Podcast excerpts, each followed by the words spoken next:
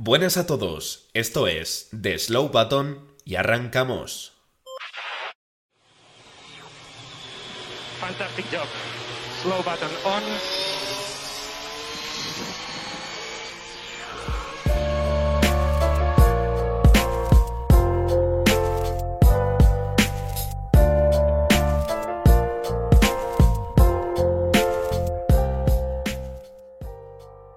Bienvenidos, bienvenidas una vez más al podcast de The Slow Button.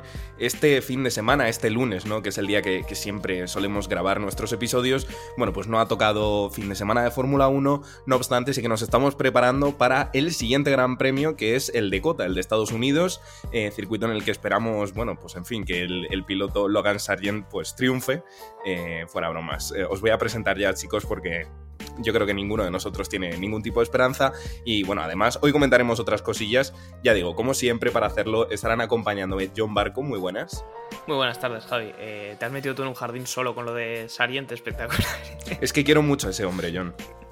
De verdad. No, yo- si yo quererle también le quiero, pero bueno, el éxito creo que va a ser muy relativo este fin de semana. What the fuck, Isa Kilometer. Y muy buenas, David Porras, ¿qué tal?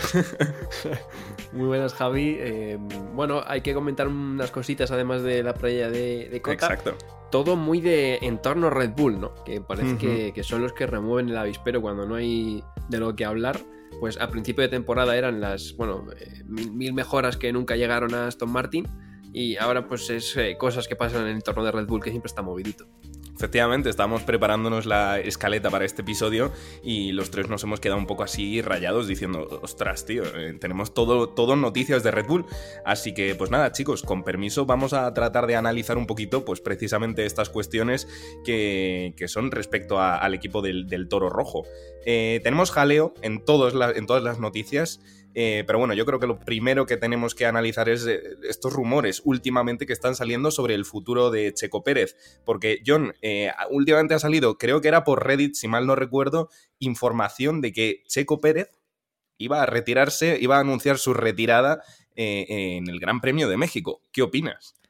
Sí, fue, fue un rumor de la semana pasada, como tú bien dices, a través de Reddit. Había una persona que comentaba que había estado cenando con, con alguien, bueno, del círculo cercano de una escudería de, motorsport mexicana que tenía relación con Checo Pérez y que esta persona al parecer aseguraba que, Checo Pérez se quería retirar y quería cerrar su, su temporada o su carrera en general en la Fórmula 1 en el Gran Premio de México, ¿no? Delante de su público. Eh, bueno, a los dos días eh, creo que ya salió tanto Checo como el propio entorno a, decir que esto era falso, que él no tenía ninguna intención de retirarse, al menos en este año, y de hecho que quiere seguir pues tres o cuatro años más en la Fórmula 1. Así que bueno, pues un bulo más como tantos que estamos acostumbrados a ver en este mundo de la Fórmula 1. Pero lo que sí que me llama la atención, Javi, es que el ruido alrededor de, de Checo Pérez sigue, nunca para, ¿no? Nunca hay eh, silencio y evidentemente los resultados del mexicano tampoco ayudan a que su situación se, se tranquilice.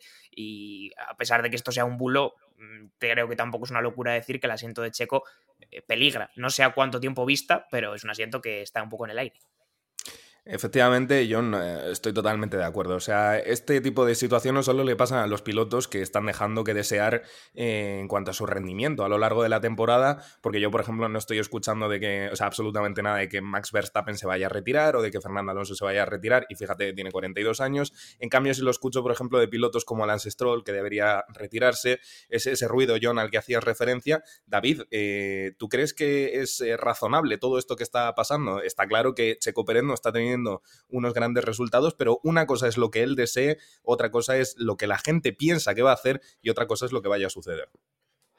Hombre, a ver, yo no estoy en la cabeza de Checo Pérez, pero a mí me cuesta creer que, que vaya a retirarse. Yo creo que a Checo todavía le queda por lo menos un contratito, ¿no? Más de. Al final, esta gente, eh, bueno, se mueve también por evidentemente contratos. La vida de un piloto no es tan, tan larga, ¿no? Como, como la de. Igual es más larga que la de un futbolista, pero no es tan larga, igual como las de otros trabajos. Y bueno, sí, ganan una millonada, pero, pero al final también rascan esos contratos, ¿no? De, igual no están en un equipo top, pero, pero les queda, ¿no? Les queda cuerda. Y yo creo que Checo, sinceramente, tiene todavía años en, en Fórmula 1. Me cuesta creerme bastante, evidentemente, cuando viene algo de Reddit, pues, en fin, al final es un foro donde todo el mundo puede escribir algo, ¿no? Y hay historias inventadas y hay historias que son ciertas, pero al final cuesta un poco creérselo.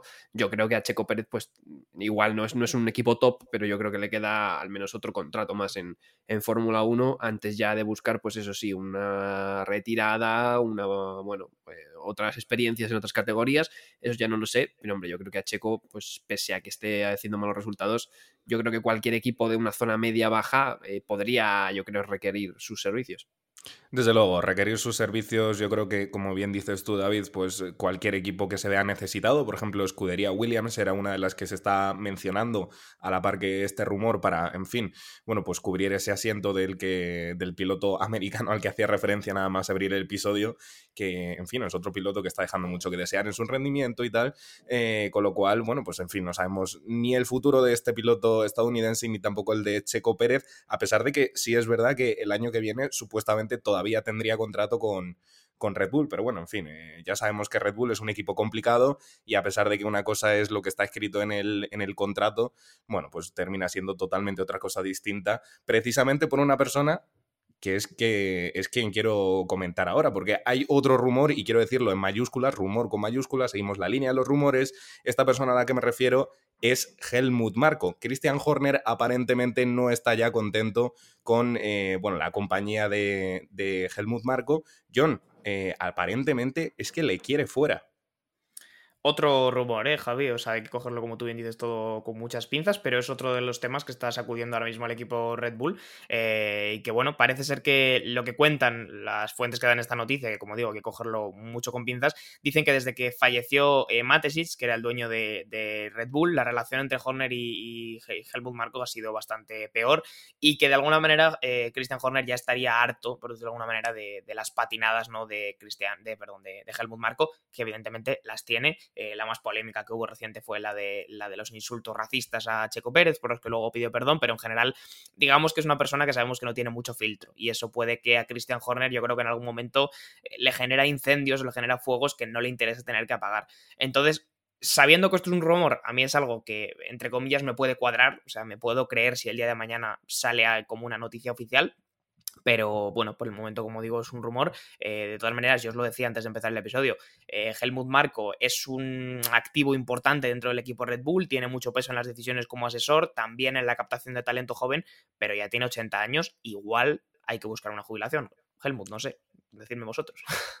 80 años, 80 años son muchos. David, eh, como estaba diciendo John, eh, sobre todo sería por este tipo de patinadas, ¿no? Porque es que a Helmut Marco se le, se le recuerdan unas cosas, vamos, que son eh, terribles, vaya. he estado mirando antes de, empezar el episodio algunas de estas, de estas frases que ha hecho Helmut Marco y, en fin, es que al pobre Checo Pérez le ha dicho de todo. Le ha dicho desde que estaba de vacaciones antes del parón veraniego del año pasado, tanto como que si se había tomado tequila antes de una salida, en fin, David, Helmut Marco retirada ya, sí o no.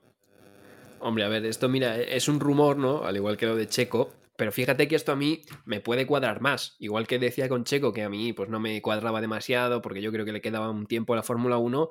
A mí es lo que dice John. Yo creo que, bueno, eh, esto tiene un poco más sentido, ¿no? Dentro de que una estructura como Red Bull eh, tenga una persona eh, que de vez en cuando pues suelta una perlita, ¿no? Porque eso ya puede afectar también al equipo, ¿no? Como bueno, como imagen del, propio equipo. Y entonces yo creo que Christian Horner igual sí que puede, bueno, querer buscar una persona ya para relevarlo, tanto por la edad como por, pues evidentemente, como las, las perlitas, ¿no? Que, suelta de vez en cuando y que al final es eso, tiene 80 años y que, bueno, eh, sí que es verdad que es un gran asesor dentro de, de lo que es el tema del talento joven en, Red Bull. También te digo que últimamente, eh, no sé si es por Verstappen o por qué, el talento joven en Red Bull se ha quemado como todo un poco rápido. Entonces, eh, más allá de las mm. perlitas, igual también hace falta una renovación ya puramente en lo deportivo ahí, porque no están igual consiguiendo eh, que los talentos que, están, bueno, en Fórmula 3, Fórmula 2, pues lleguen a, Fórmula 1 y se, bueno, se mantengan ahí se podría decir que ha perdido el ojo para ver nuevos talentos. Eh, me, acabo de marcar un lobato. Me acabo de marcar un lobato. En fin, pivotando un poquito de asunto, nos movemos también dentro de la esfera de Red Bull. No obstante, es al equipo B. Tenemos a Alfa Tauri, que, chicos, supuestamente ya ha decidido cuál va a ser el nombre que va a tener a partir de la siguiente temporada. Eh, se debate, John, entre Adidas o Hugo Boss. ¿Puede ser una mezcla? Pregunto, ¿eh? Mm, que yo sepa, no. O sea, que yo sepa, se plantea que uno de los dos se quedará como el patrocinador principal y por lo tanto como la marca eh, de ropa, sea del caso que sea, de los dos casos, eh, que, le dará el patrocinio y por lo tanto el nombre, como digo, ¿no? Eh, Adidas, pues una marca mucho más centrada en el deporte, evidentemente, y Hugo Boss, pues una marca que tiene un, estilo mucho más elegante, son los dos polos opuestos, pero bueno, ya he estado viendo por ahí, ¿no? Incluso algunas liveries, algunos conceptos de cómo podría quedar ese hipotético Alfa Tauri, Adidas o Hugo Boss. Eh, y pues, ¿qué queréis que os diga? Yo, dentro de lo que me pueda gustar Adidas, creo que Hugo Boss tiene un poquito más de, de glamour, ¿no? Como un poquito más de clase y ya digo, sin tener ni idea de cuál de las dos saldrá adelante porque es una cuestión eh, meramente de contratos, a mí me gustaría la idea de un equipo patrocinado y decorado con, la decoración de Hugo Boss, pero bueno, no sé qué, qué opináis vosotros. Igual David yo creo que va a ser más partidario de Adidas, fíjate lo que te digo. Yo creo que David va a ser más, más partidario de, Hugo Boss. No, puedo estar equivocado, yo por lo, por lo menos sí, más que nada porque eh, no sé si recordáis aquellos McLaren's Honda eh, de la época de Sena, en fin, tenían ahí un patrocinio y me da la sensación de que todos los Fórmula 1 patrocinados por algo que ponga Boss, como era el caso de, aquellos Fórmula 1, pues en fin, le sienta... Sí, sí, es glamuroso, John, como decías tú. David, dinos qué, opinas. ¿Eres de Adidas o de Hugo Boss? Pues mira, tengo sentimientos encontrados, porque yo creo que Hugo Boss como tal es una marca que yo vería mucho más en la Fórmula 1, por todo el tema eso del glamour, de evidentemente Hugo Boss eh, tiene unos productos que, bueno, eh, dentro de que igual no es la marca de más máximo lujo de la historia, hombre, tiene unos productos que no, son, digamos, asequibles para todo el mundo, o al menos son ciertamente elegantes, ¿no? Que quiero decir, no puedes llevar eh, algo de Hugo Boss eh, al gimnasio. Quiero decir, al final tienes que ponértelo en, ocasiones especiales. Yo creo que la Fórmula 1 le pegan esas cosas, ¿no? Esas cositas más, bueno, pues al final más elitistas, un poco, eh, por decirlo así, le pegan y pueden quedar más con la livery, pero pero, y lo guapo que estaría, chavales, unas Predator, unas F-50 en un evento, Sunoda y Messi juntos. O sea, eso sería increíble. Claro, es que ¿no? se está hablando de eso, en verdad, pero el acuerdo comercial podría ser tocho y podría haber acercamientos entre todos los deportes que ya patrocina Adidas, evidentemente el fútbol con una presencia mucho más importante. Y yo que sé, creo que es la, la importancia del marketing y de cómo trabaja la comunicación Adidas en la Fórmula 1 sería también muy, muy potente a nivel de eventos y a nivel de imagen. Creo que eso yo tengo... me, interesa mucho esa idea, la verdad, sí. Yo tengo sentimientos encontrados. Yo creo que Hugo Boss, eh, como bueno, espíritu de la Fórmula 1, le pega mucho más. Pero Adidas, yo creo que en este modo que tiene Adidas, más de, pues eso, evidentemente más cercano con el deporte y a la hora de comunicar y demás, puede hacer cosas también chulas. Y no sé, podremos tener igual también más eh, merchandising, ¿no? Y, cosas así que se salgan un poco de, de lo que es la línea de ropa de la Fórmula 1 de los equipos, tener alguna cosilla por ahí, algo especial, que bueno, al final eh, va a ser del equipo B de Red Bull, pero bueno, siempre está, siempre está bien tener alguna alternativa. Y muy interesante, Javi, también eh, discernir, bueno, que espero que lo sepamos a partir de este fin de semana, cuando se anuncie el nombre, o si no, ya lo veremos la temporada que viene, eh, cómo va a quedar, digamos, delegada este equipo, que seguirá siendo el equipo B de Red Bull, evidentemente, pero cómo va a ser esa cercanía entre el equipo Red Bull y el equipo, el nuevo equipo Alfa Tauri, eh, con este nuevo patrocinio, que será un patrocinio importante, un patrocinio que le va a dar, digamos, dinero directamente al equipo. O sea, me interesa mucho saber cómo de condicionado va a seguir estando eh, Alfa Tauri por Red Bull. A mí me gustaría que se alejaran un poco, que hubiera una relación menos directa o que fuera una relación menos eh, marcada, ¿no? La, que, la, de poder que tiene Red Bull sobre Alfa Tauri, pero bueno, lo descubriremos también, entiendo, con, con este nuevo patrocinio. Efectivamente, veremos cómo evoluciona porque sí que es verdad que gran parte de los cambios que se producen dentro de Alpha Tauri muchas veces están dirigidos no desde Alpha Tauri sino desde Red Bull. Eh, el tema del cambio de nombre, en fin, incluso hasta yo lo podría ver como una cuestión económica más por parte de Red Bull, de que no les es rentable de momento tener un equipo B como podría ser Alpha Tauri, pero en fin, ojalá lo que dices tú, eh, pues Alpha Tauri como, como entidad individual, no tanto como nos pensamos, pero en fin, ojalá pueda llegar a escalar hasta un punto en el que se hagan un poco más independientes de todas formas, ahora mismo siguen siendo bastante dependientes y así lo demuestra la situación que está viviendo eh, Ricciardo con quizá incluso hasta Red Bull, porque del rumor de, Checo Pérez de que quizá pueda abandonar, tenemos que regresar a la posibilidad de que puede ser Daniel Ricciardo, que vuelve este fin de semana, quien eh, les sustituya en la temporada que viene. De momento, en fin, vamos a comentar simplemente lo que acontece este fin de semana y es que Liam Lawson ya no va a estar en la Fórmula 1 esta temporada, han sido unas grandes carreras por parte suya, pero Ricciardo, eh, David, parece que ya está plenamente recuperado y hará acto de presencia en cota dentro del coche. Sí, además que parece que lo ha hecho aposta porque eh, Cota es un poco su formato, ¿no? O sea, él es australiano, pero ya sabemos que le encanta el rollito este cowboy. Cuando llega a, Estados Unidos ha, venido alguna vez en caballo, vestido de vaquero totalmente, con su sombrero y tal es un poco su formato, ¿no? Hay gente que, le mola y mira, Ricciardo, qué, qué, gracioso y tal, y hay gente que te metes en Twitter y lo odia, ¿no? Y dicen, de hecho, cuando volvió, cuando volvió a la Fórmula 1 Ricciardo, tú te, metías en Twitter y había gente diciendo, no quiero que vuelva Ricciardo solo por la performance que hace cada vez que llega a Cota, ¿no? Pues ha venido justo para su formato, o sea, Ricciardo va a venir por todo lo alto al circuito de las Américas, veremos el rendimiento, porque más allá de, evidentemente, la inactividad que ha tenido eh, durante todo el año, eh, evidentemente viniendo de una lesión que veremos a ver si le pasa factura o no. Una lesión además que supuestamente ha sido mucho más grave de lo que todo el mundo se pensaba. Eh, parecía que iba a ser apenas una carrera, dos carreras, incluso hasta tres, pero es que la lesión John se ha complicado bastante y a pesar de que tenemos el ejemplo de Lance Stroll, que en fin, por lo que sea, lesiones distintas dentro de que son roturas de hueso de la muñeca, bueno, pues se pudo recuperar a tiempo y Ricciardo le ha costado más. ¿Qué esperas del australiano, John? ¿Va a volver al nivel que todo el mundo se espera? Porque es que realmente tampoco hemos sido capaces de ver cómo volvió a esta temporada. No, no hemos tenido tiempo de ver eh, cómo se adaptaba Ricciardo a ese, a ese Alfa Tauri, cómo se adaptaba después de tener unos años muy complicados en McLaren, en los que claramente se veía que no estaba cómodo con el concepto de coche. Eh, y además Lawson también ha generado un precedente eh, que ahora mismo le complica un poco la vida a Ricciardo, en mi opinión, porque Lawson es verdad que solo ha podido hacer cinco carreras, pero ha rendido muy bien, se ha llevado halagos de la gente de Alfa Tauri, se ha llevado halagos de Christian Horner, de la gente de Red Bull, ha sumado dos puntos, que no es ni en absoluto ninguna barbaridad, pero en cinco carreras conduciendo el Alfa Tauri y teniendo en cuenta que Logan Sargent todavía lleva cero, pues creo que es eh, algo meritorio. Y creo que todos esos precedentes pues le complican un poco la vida a Ricciardo porque ahora Alfa Tauri o Red Bull o cualquier equipo puede decir, ¿Cuánta necesidad tenemos de, seguir trayendo a un piloto como Ricciardo cuando un piloto como Lawson ya nos ha demostrado este nivel y es muchísimo más joven? Entonces, veremos a ver cómo de rápido se adapta el australiano, porque como digo, antes de tener la lesión realmente no, tuvo tiempo, creo, de demostrarnos eh, nada. Y ahora, pues yo creo que le volverá a tomar un poco de tiempo coger forma. Y no sé si espera de tú a ver si no se le eh, termina la temporada antes de volver a verlo en, en, ritmo competitivo. Pero bueno, creo que el año que viene, de todas maneras, me parecería raro que no viéramos a Ricciardo en el coche. Creo que Alfa Tauri en ese aspecto va a ser conservadora, digamos. Eh, y, bueno, pues le veremos otro año más y ahí sí que creo que tendremos tiempo de ver si Ricciardo puede ser una mínima parte de lo que fue en su momento. Pendientes también de, las posibles recaídas. Ya sabemos que las muñecas son muy complicadas, sobre todo en, el tema del motorsport. En fin, eh, sufren bastante tensión a la hora de pilotar.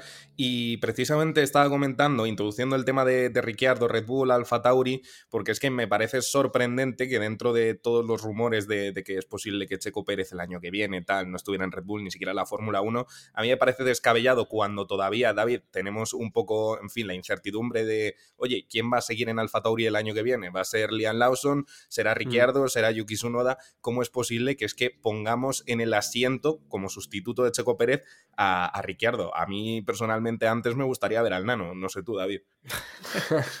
Hombre, a ver, eh, claro, quiero decir, a mí una temporada Verstappen Alonso en un mismo Red Bull sería o, la leche o muy deprimente, también. la verdad, porque, ¿eh? porque, a ver, ese Red Bull eh, está bastante hecho el equipo al final eh, en torno a Verstappen, igual Alonso llega y pues se encuentra una sorpresa, ¿no? Y al final un equipo que está ya con rodaje, un piloto, tú te tienes que acostumbrar, llegar allí, evidentemente, eh, es todo nuevo, ¿no? Entonces, igual nos llevamos una sorpresa y no es tan competitivo Alonso como creíamos. Yo lo dudo por la capacidad de adaptación que ha tenido siempre a todas las condiciones, a todos los coches, etcétera. Yo creo que Alonso sería competitivo y, hombre, verlo en el, mejor coche sería algo impresionante.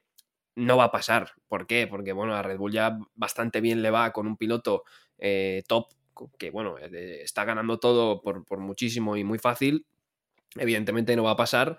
Eh, entonces, claro, sí que es verdad que lo raro es que suene Ricciardo, igual no suene Sunoda o Lawson, con este bueno, protagonismo que le dan a los jóvenes en Red Bull.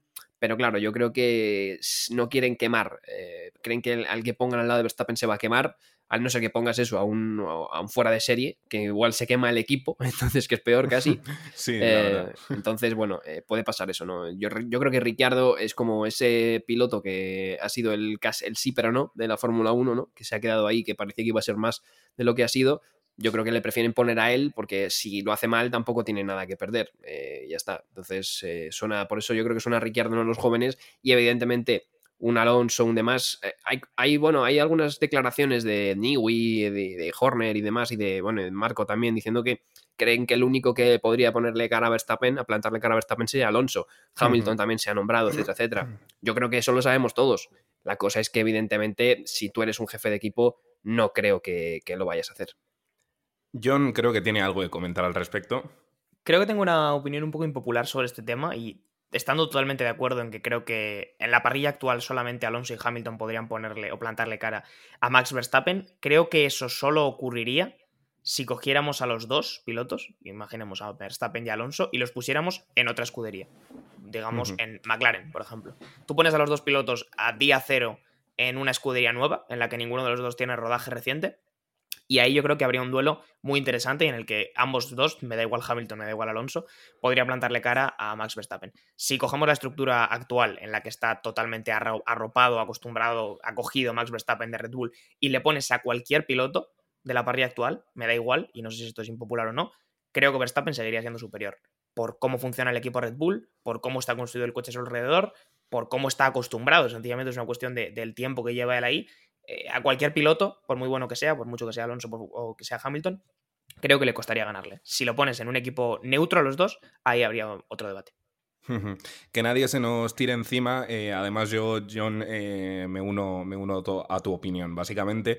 Pero lo que digo, que nadie se nos eche encima porque no estamos diciendo que Alonso sea peor que Max Verstappen o que Max Verstappen sea mejor que Fernando. Simplemente estamos diciendo que hoy en día es que mm, Max Verstappen se mueve en un entorno idílico, en un entorno en el que no tiene que preocuparse absolutamente de nada. Simplemente tiene que tratar de conducir y así es mucho más fácil concentrarse. Así es mucho más fácil de que te salgan las cosas bien.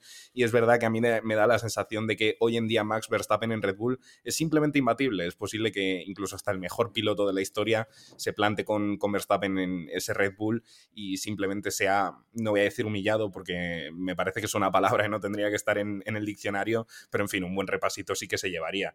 Eh, saltamos al siguiente tema y empiezo a estar un poco hasta las narices, chicos. Vuelve a ser Red Bull, es lo que tenemos escrito la, en la escaleta. Eh, venga, os prometo que es la última cosa de Red Bull de la que vamos a hablar de momento en, este tema. Eh, Red Bull cree que no tiene sentido imponer pit stops obligatorios. ¿Por qué sacamos este tema? Simplemente, en fin, bueno, pues vimos la carrera de Qatar, en una carrera en la que por unas circunstancias de seguridad de, bueno, los neumáticos iba a decir de los pilotos, porque los pilotos pilotaron en, en condiciones peores, pero bueno, eh, pues se vio, se vio una carrera especial en el sentido de que hubo paradas obligatorias. David, eh, esta es la opinión de Red Bull, pero hay personas que después de ver ese gran premio dijo, ostras, eh, podría ser interesante que a partir de ahora determinados grandes premios, quizá formato sprint, como los formatos sprint, que son algunos grandes premios, oye, pues contaran con unas, con unas eh, paradas obligatorias. Sí, um, a ver, es complicado. Yo sí que es verdad que cuando tú te vas a la época de, del repostaje, evidentemente había más paradas porque el coche se quedaba sin gasolina. Quiero decir, tienes que parar sí o sí, ¿no? Eh, eso con, con, el tema de, del repostaje, de que ya no, no, paran a poner gasolina, eso se ha perdido. Entonces eh, ya estamos en una Fórmula 1 desde hace mucho más tiempo buscando la estrategia óptima en cuanto a neumático, eh, relación que me interesa más, eh, ir a una parada y gestionar o eh, ir a saco eh, pero hacer una parada extra, ¿no? Y eso, pues a veces hemos visto carreras que se han movido en esa tesitura. Recuerdo un Gran Premio Hungría 2019, donde Hamilton para eh, y queda como a 20 segundos de Verstappen o algo así, y, parecía que era imposible eh, pillarle, pero eh, con esa gestión de rueda que tuvo que hacer Verstappen y la que no tuvo que hacer Hamilton, pues ganó, ¿no? Esas carreras, pues de vez en cuando dan ese jueguito, ¿no? Yo creo que la Fórmula 1 actual, alguna de las carreras más interesantes tienen que ser por esa estrategia. Entonces yo comparto un poco la opinión de Red Bull de no imponer un límite ¿no? de, de, paradas, porque es un poco un quiero y no puedo, ¿no? Si tú tienes que repostar por, porque no te queda otra, pues entras a, a poner gasolina porque es lo que hay, pero eh, teniendo una estrategia, eh, luego entrar, evidentemente, eh, porque te lo exige el reglamento, lo veo un poco un quiero y no puedo.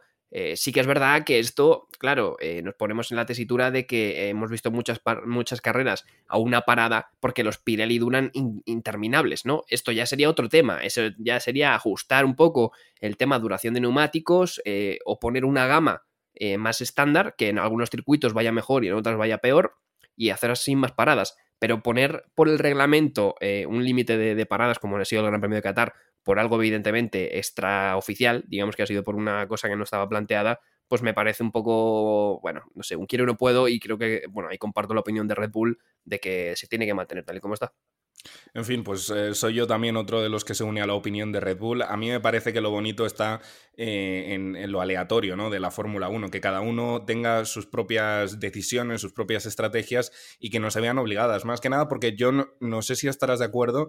Eh, a mí, cuando vi el Gran Premio de Qatar, se me empezó a a hacer como que estaba todo guionizado, ¿no? En todos los momentos sabíamos quiénes iban a parar, cuál era la duración de los stints que tenía que hacer cada piloto y al fin y al cabo pues sí que es verdad que se pierde, como dice David, un poco esa esencia, ¿no? De decir, oye, pues cada uno está siguiendo su estrategia y si algo sale mal, pues tengo que improvisar y quizá tengo que parar tres vueltas antes. Eh, ¿Tú qué opinas? ¿Estás de acuerdo? ¿Estás a favor de Red Bull o prefieres unas paradas así un poco más estipuladas?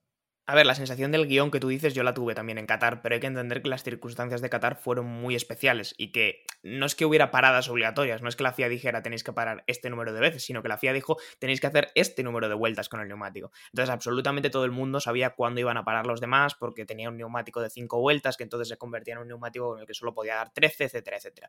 Eso evidentemente es un guion totalmente cerrado yo creo que el camino está en lo que dice David. No hay que poner un número de pit stops obligatorio. No creo que la FIA tenga que llegar y decir, para esta carrera vamos a poner que hay que hacer dos paradas obligatorias. Creo que eso rompería un poco la esencia que vosotros decís de la aleatoriedad de la Fórmula 1. Pero también es verdad que hay que entender que esto lo dice Red Bull desde una posición como equipo top, ahora mismo, desde el equipo número uno. Y a Red Bull creo que esto le vino mal en el Gran Premio de Qatar. Es decir, Verstappen ganó pero con una diferencia pequeña, entre comillas, con lo que podría haber ganado si hubiera sido una carrera eh, normal, eh, una carrera en la que se podía parar una o dos veces las que necesitaras. Verstappen seguramente habría ganado con muchísima más diferencia. Entonces, creo que esto es una medida que perjudicaría mucho más a los equipos dominadores, le daría alguna opción más a los equipos de por detrás, y entonces entiendo totalmente que Red Bull se defienda en ese aspecto. Pero como bien decía David, creo que el camino no está en que la FIA imponga un número de paradas fijo, sino en que los Pirelli no duren eh, 40 vueltas, 50 vueltas, porque entonces, claro, mm. eh, ya no es que no, estás condicionando, pero en el otro sentido, estás condicionando en el sentido de que ¿para qué voy a parar si me dura el neumático? Entonces, pongamos un neumático que tenga una duración no más corta, una duración más realista para la Fórmula 1 y que en todos los equipos se vean obligados a tener que parar por lo menos más que una vez y, y, no una vez incluso en la última vuelta por la obligación de tener que parar, que lo hemos visto y hace no tanto tiempo. Creo que el camino no es imponer, pero sí que la Fórmula 1 tenga mecanismos naturales que obligan a los equipos a parar una o dos veces, las que necesiten, pero no hacer 60 vueltas con el mismo neumático. En fin, es un debate muy, muy interesante y muy complejo, ¿no? Porque antes realmente la Fórmula 1 consistía en, eh, en, que la estrategia eh, estaba en cuántos litros de gasolina le estabas echando tú al hmm. monoplaza. Porque antes teníamos unos neumáticos estriados, a pesar de que la gente se piense lo contrario. Esos neumáticos te podían durar fácilmente toda la carrera. ¿Qué pasa? Que teníamos el tema de los, de los repostajes. Yo soy partidario de que vuelva algo de este estilo eh, y también sería partidario yo también del tema de, que los neumáticos tuvieran una vida un poco más limitada. Lo que pasa es que eso choca frontalmente contra los principios de, de Pirelli y de la FIA hoy en día, que es que ya se han mosqueado un montón con el tema de, oh Dios mío, los neumáticos, los reventones. A mí eso personalmente me parece una, y con perdón, soberana gilipollez, porque la Fórmula 1 no consiste realmente en que todo sea ultra, hiper, mega seguro. Está claro que no queremos que se mate ningún piloto, pero hasta el punto de tener que calcular, eh, en fin, pues eh, unos neumáticos que tienen que durar 40 vueltas y si, si duran menos nos enfadamos por la seguridad de los pilotos, a mí eso es lo que me parece verdaderamente ridículo, ¿no? En fin, si tú tienes miedo de que, de que un neumático te pinche, pues para dos vueltas antes y no lo estires tanto. Eh, pero bueno, ya sabemos que, la FIA quiere unos neumáticos interminables. David, ¿qué opinas? A mí es que me parece. Mm, me parece que el tema de los repostajes sería súper interesante en la Fórmula 1. Eh, evidentemente se cambió primero por, la, por el tema de la seguridad, porque bueno, ya en Fórmula 1 hemos visto bastantes eh, pit stop que han acabado en incendios de coche. También te digo, esto en Le Mans repostan y no pasa en la IndyCar repostan y, no pasa. Quiero decir, entonces yo creo que hay mecanismos para que esto no pase, sea más seguro. Y, es que, claro, en la Fórmula 1 se va muy rápido, igual en comparación con los pit stops de Le Mans.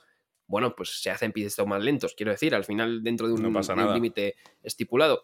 Eh, pero evidentemente, también está el tema de la, bueno, de la ecología, ¿no? Al final la Fórmula 1 también va en esta tendencia cada vez más híbrida Y el tema de, del combustible se hizo porque los Fórmula 1 gastaban una barbaridad de gasolina, ¿no? Eh, pero muchísimo. O sea, evidentemente ahora tienen 100 litros por carrera y hay que tener en cuenta que antes metían igual 60 litros en cada parada y paraban dos o tres veces a repostar. O sea, eh, es una burrada lo que gastaban esos V10, esos V8.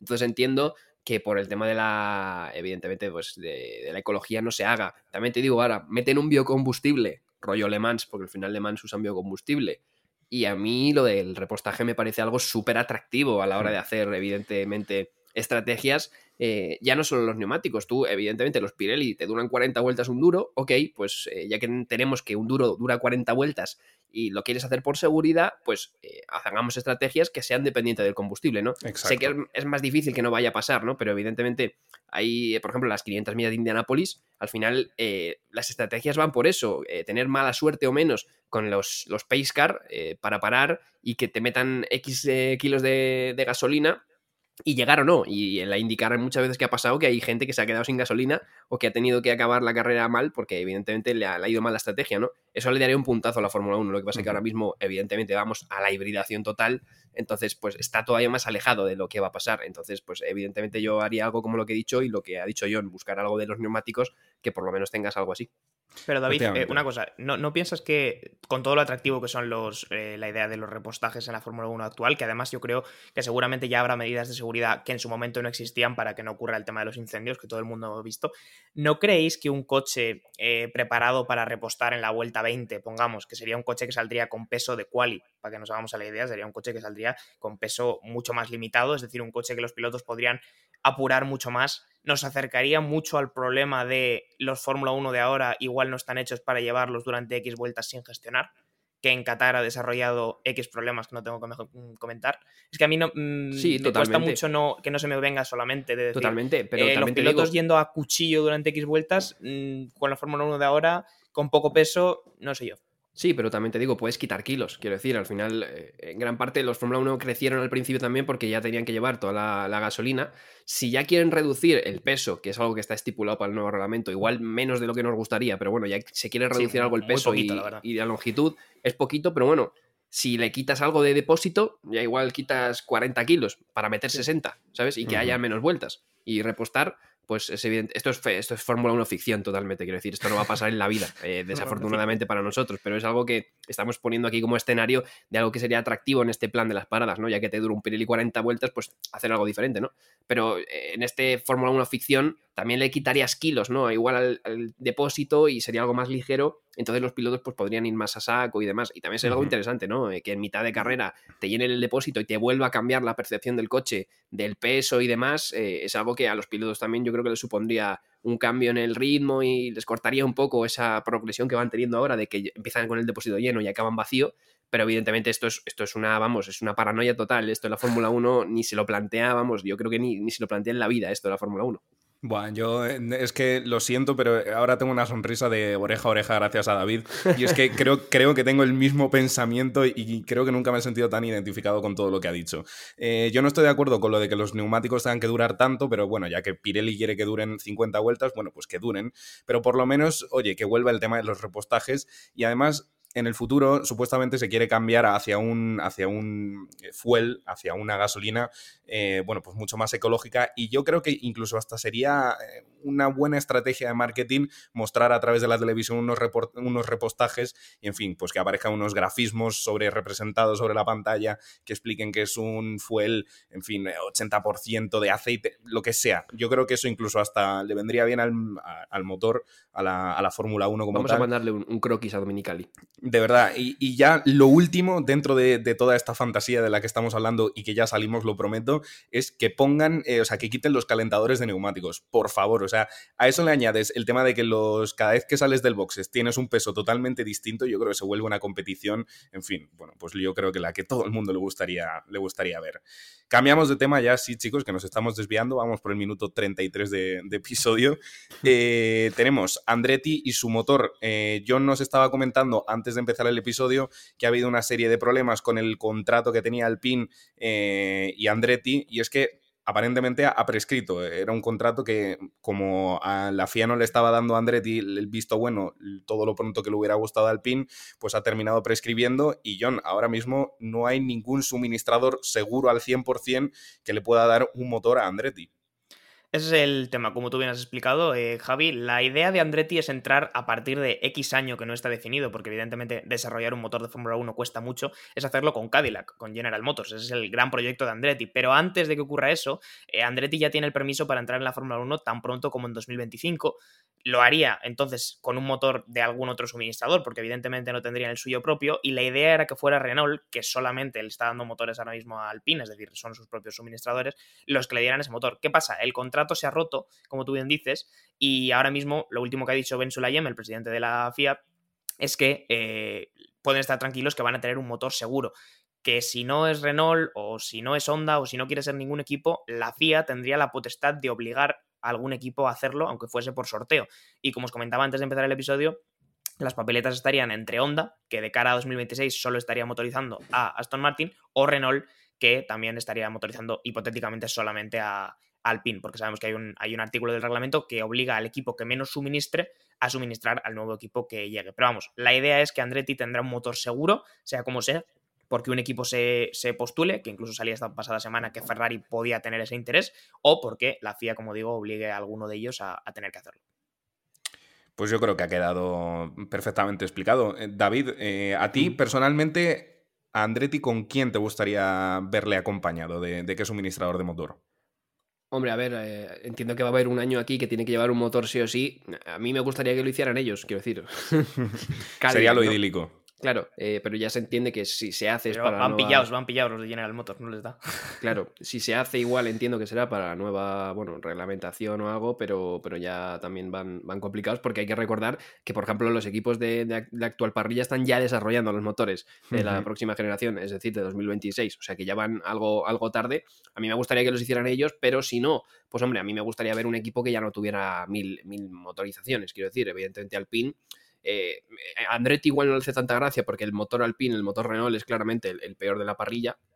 Pero es que ya Mercedes tiene cuatro, Honda tiene dos eh, y Ferrari tiene tres. Entonces. Eh, claro, pero Ferrari pasaría a tener eh, dos. Dos. va a dejar. Audi, va a automotorizarse. Y luego Honda pasaría a tener solo uno. Y Honda pasaría a tener solo uno en 2026 porque estaría solo con, con, Aston Martin y por eso podría entrar en el concurso, claro. Bueno, pues o, Honda también. Honda, yo creo que además Honda tiene una relación con. No sé qué motor lleva Andretti en, la IndyCar, no sé si es Chevrolet o Honda, pero si es Honda, pueden tener ahí una relación también eh, más allá de la Fórmula 1. Eh, y Honda, si al final tiene relación con el automovilismo norteamericano. Entonces podría ser Honda, la verdad, no estaría mal. Honda, Honda Alpine o si no Ferrari también. Lo que pasa es que, eh, evidentemente, pues si hay dos equipos que solo motorizan a, una, a un equipo, eh, pues eh, tirar con esos, ¿no? No tiene sentido ir a los que más motorizan. En fin, bueno, pues veremos lo que, lo que pasa en el futuro. De momento todo incierto, lo único seguro, como bien nos ha comentado John, es que Andretti no tiene de qué preocuparse, tendrá 100% un motor. Cambiamos de tema y este es uno un poco peculiar, ¿no? Hay un señor con 92 años que le queda bastante poquito de vida, ojalá que no, está claro, pero a ver, siendo objetivos, no, no le queda ni mucho menos que la mitad de, todo lo que ha vivido, es Bernie Eccleston. Estuvo muy ligado a la Fórmula 1 y ahora resulta que ha sido condenado por eh, básicamente haber ocultado 400 millones de libras. John, ¿qué barbaridad es esta? Se dice pronto, pero es, es calderilla para Bernie, ¿eh? o sea, que os quiero decir, con la cantidad de dinero que, movió y ha movido y probablemente sigue moviendo en sus años de Fórmula 1, eh, es absolutamente calderilla, pero sí ha sido condenado por esto que comentas, por delito de fraude, eh, y la condena son 17 meses de prisión, que técnicamente se suspenden si no reincide, es decir, si no vuelve a mover cantidades ingentes de dinero de manera ilegal, pues no entrará en prisión el bueno de Bernie, y lo que sí que parece que va a tener que hacer es que va a tener que pagar 756 millones de euros a la a, la, digamos, a la hacienda eh, británica, que es donde se eh. está requisando el, delito. Así que, bueno, pues si tenéis algún dólar por ahí y os cae bien Bernie, pues le podéis hacer un Patreon o lo que sea y así vamos financiándolo entre todos. David, a, ti, a ti te cae bien, ¿no? Que se financie el solo. Ya, ya bastante tiene. No. Sí, hombre, voy Creo que no, tiene, creo que no tiene problemas ¿eh? en cualquier Voy caso. encima yo a, a darle un euro a este hombre, ¿sabes? Para después de todo la- la- el saco de cuartos que habrá hecho este tío, ¿sabes? En, en toda su vida. También te digo, Javi, has dicho que a Bernie Eccleston le, queda, le quedan pocos años de vida. A este tío, eh, yo creo que igual le quedan más que a alguno de nosotros tres, ¿eh? O sea, se va a muchísimo congelar, cuidado, ¿eh? eh, Se va a muchísimo congelar cuidado. y luego resuc- resucitará o algo así. es de los típicos, es de los típicos. Bueno, de hecho, hace nada tuvo un hijo, ¿no? Sí, de hecho sí. De hecho es creo que, que salió la es- es noticia. típico, Sí, típica persona que, bueno. Es no, sí, persona, claro, es que es una persona que, bueno, en fin, ha tenido sus más y sus menos. También una persona que de vez en cuando abre la boca y sube el pan. eh, y bueno, tiene ahora también el lío de este de con los abogados de masa por lo del Mundial Otra de igual. 2000 2008 y tal, que esto da para otro podcast. Yo, yo cada día me meto en Twitter y veo una cosa diferente con lo de masa. Pues también está el Tito Berni metido en el ajo. Tito Berni, referencia que pocos entenderán. Eh, en fin.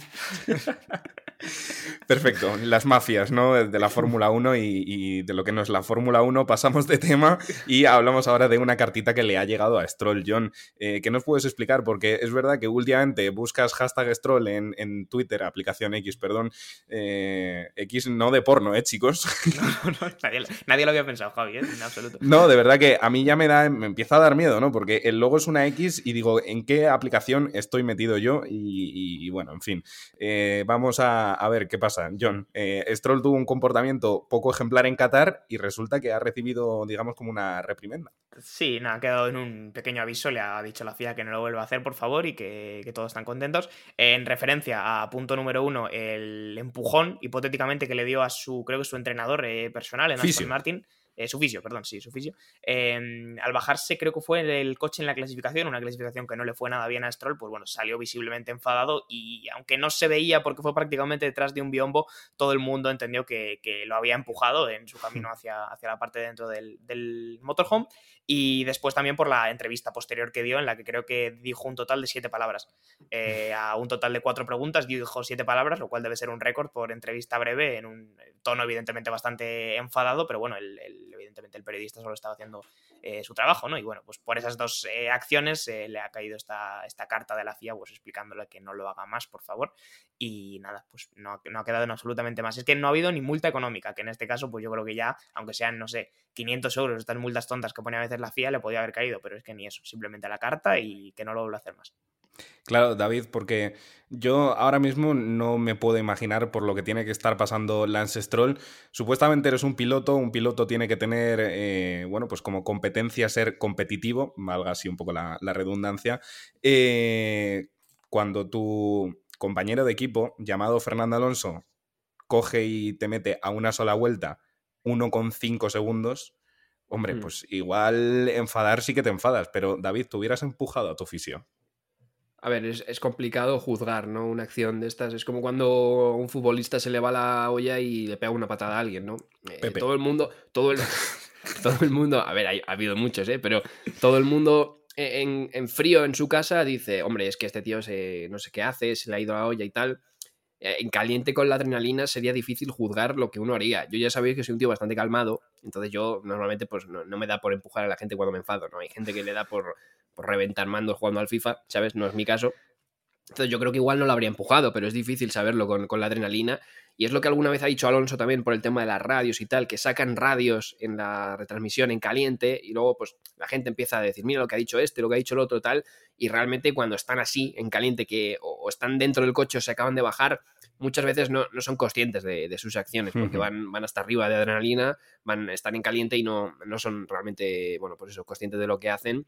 Eh, otra cosa ya sería un poco lo de Verstappen con Ocon, por ejemplo, que yo, es bueno, también, también fue en caliente, pero yo creo que ya es diferente porque pasaron unas vueltas, tuvo más tiempo de, de pensárselo y aún así fue y le agarró por la pechera, ¿no? Entonces ya eso, eso es un poco diferente que igual lo de, lo de Stroll. Sí que me parece bien que se haya quedado en una reprimenda, pero yo entiendo a la Fórmula 1 que tenga este tipo de, de comportamientos porque en el fútbol es normal, entre comillas, ver una tangana y nadie se sorprende porque es un poco parte del juego, pero en la Fórmula 1, que siempre ha sido este famoso deporte de, de caballeros, un poco, ¿no?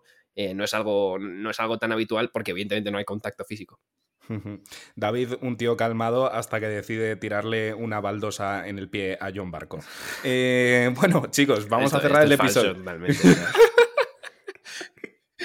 Como se la has dejado sin que se pueda defender prácticamente. No, no, es que cuidado, que estaba empezando a perder la oportunidad de decir esto porque David ha, dicho ya en realidad hace un buen rato que es un tío calmado, pero la verdad que los acontecimientos no demuestran lo mismo. Para no distorsionar el tema y volver sobre el tema de Stroll, solamente quiero hacer una pequeña reflexión, Javi, y es que en prácticamente los deportes a veces tienen una pequeña licencia, pero en prácticamente cualquier trabajo del mundo, si tú coges, te enfadas y agredes físicamente, empujas a hacer lo que quieras a un compañero de trabajo, lo más sencillo es que te echen.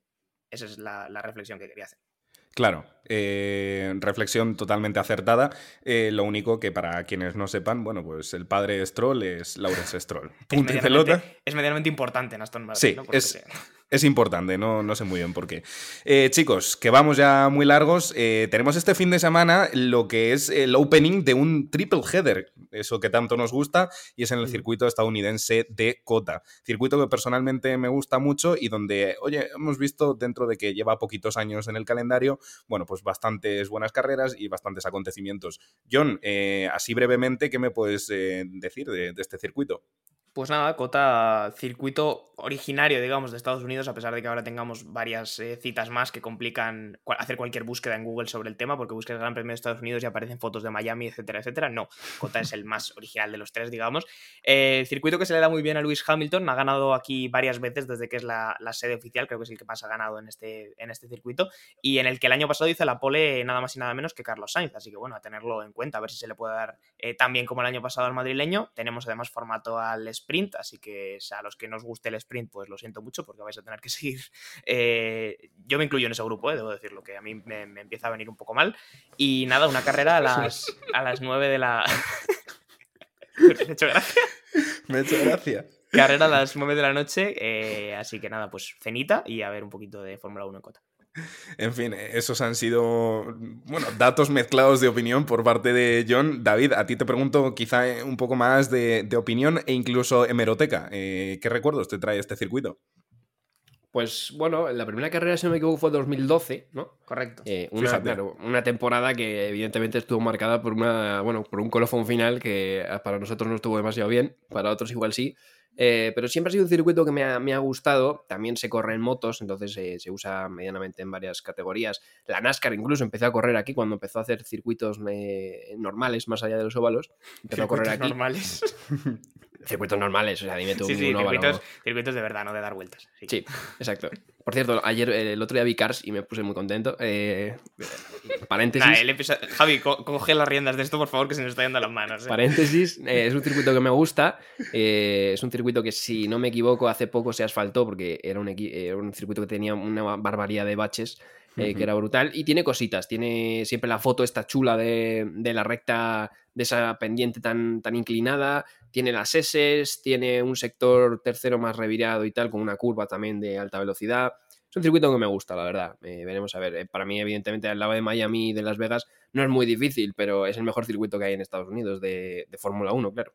Y hablando de meroteca, Javi, lo que no podemos evidentemente olvidar es el vuelo sin motor, bueno, vuelo con motor, pero no, no propulsado como un avión de Fernando Alonso el año pasado, tras tocarse con Lance Stroll, terminando después la carrera y puntuando con un coche que yo personalmente no sé cómo sobrevivió, teniendo en cuenta lo delicadito que era el Alpine para otras cosas. Pero bueno, que no se puede olvidar ese, ese absoluto hito, yo creo, de la Fórmula 1, de después de tener un accidente de esas dimensiones, que Alonso terminara y, y puntuara. Sí, sí, en este circuito eh, han pasado cosas interesantes, desde lo que dice John de haciendo un Willy por parte de Fernando Alonso, eh, también aquella suspensión, eh, fallo de suspensión de Sebastián Vettel saliendo. Eso fue rarísimo, Eso fue raro, de verdad, cosas muy raras. Fernando Alonso gritando ¡Yija!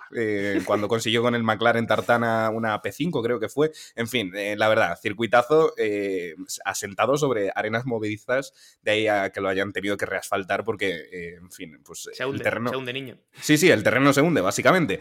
Así que nada, chicos, eh, dicho esto, pues yo creo que podríamos eh, cerrar ya el episodio, digo yo.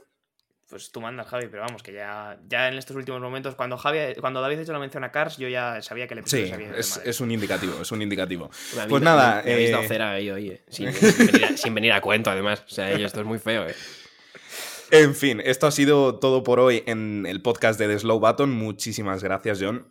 Muchísimas gracias, Javi. Nos vemos la semana que viene con lo que nos ha dejado Circuit of the Americas. Sí, señor. Y muchísimas gracias a ti también, David.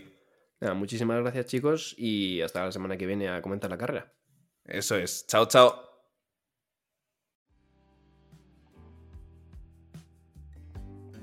Muchas gracias por escuchar este podcast de The Slow Button. Puedes seguirnos en Spotify para no perderte ningún episodio y también en nuestras redes sociales para enterarte de todas las novedades. Hasta la próxima.